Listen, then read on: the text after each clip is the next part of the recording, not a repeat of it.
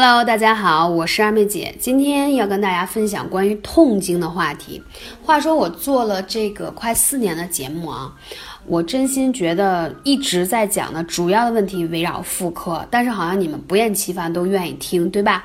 痛经呢是月经期和月经期前后出现的周期性的一个腹痛，常常会发生在你的月经前或月经期当中，偶尔会发生在月经后。啊，就是下腹疼，还呈这种痉挛的疼、胀疼，腰也疼，腰也酸，还伴有恶心啊、呕吐啊，反正就是不舒服。更严重的还有虚脱。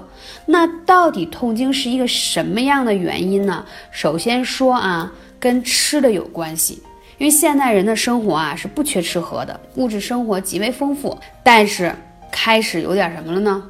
任意妄为的吃，冬天有西瓜吃，夏天有冷饮喝，天热了还能吹空调，为了一时的惬意，怎么舒服怎么来。殊不知这些都在伤害我们的脾胃。加之现在的审美观啊，在大街上经常会看到，即使到冬天还有穿超短裙、露着大腿的、散着飘飘长发的美女啊。但是你知道吗？这样特别容易产生什么呢？试想一下啊，内伤后天脾胃。气血生化之源，外加风寒之侵，淤堵经络。你想想，你的大姨妈能不疼吗？她会好好疼爱你的。知道吧？就这个意思。所以说，吃进去的食物一定不能说是反季节的。大冬天还吃西瓜，冷饮呢又是没有约定的去吃。然后再说呢，这个天气啊，一定不能穿什么露脐装，该穿什么穿什么，不能冻着自己。还有一个叫肝气郁结，仓库无血。女子的经血就是一种特殊的新陈代谢的过程，需要充足的气血和调达的。这个路径就是说你要畅通，了解吗？受了生活环境的压迫，就会导致肝气不舒，肝气不得疏泄，经血运行就不畅。那你你的仓库就没有血，拿什么下来呢？两者结合在一起，经量又小又痛，核心是我们肝在作怪。我为什么讲到这个肝在作怪？你先看看自己，十一点以前，在你的日历牌上画画圈圈。一个月几天能睡在十一点以前，对吧？十一点开始美容觉了，然后肝脏开始休息了，您还在熬夜，那都在透支你肝脏当中的血，所以你月经的时候当然没有血了，血量少。第二，为什么会肝气郁结？因为你爱生气呀。为什么会生气呢？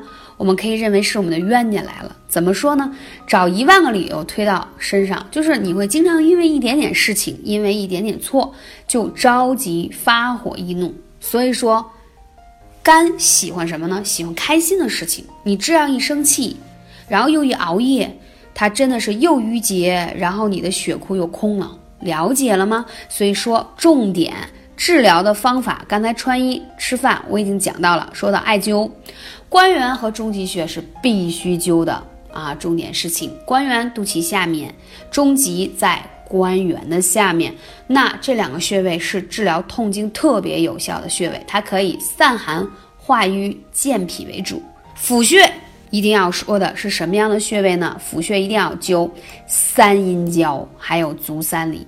三阴交呢是肝脾肾三条阴经汇集的穴位，在脚踝。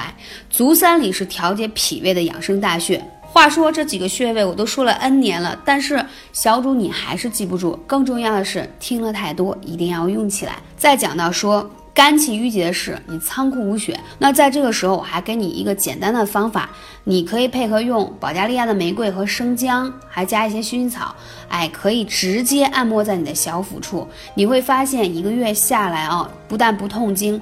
如果你本身有一些妇科的炎症，或有些恶露排不尽，你用我这个方法，马上效果特别好。这个我已经帮助太多的痛经妹子治好了，基本上也就是一到两个月的事儿，看你的这个痛经的严重程度。所以艾灸和精油是我一直研究的方向，精油结合艾草的效果会更好。刚才讲到的穴位，既可以灸，也可以用精油的方式进行按摩，看你愿意选择哪一个方式都可以。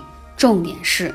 一定要坚持才会看到效果。如果你记不住配方，记得来找我，微信是幺八三五零四二二九。希望我的节目可以让你变得健康，变得美丽，赶紧行动起来吧！下期节目再见。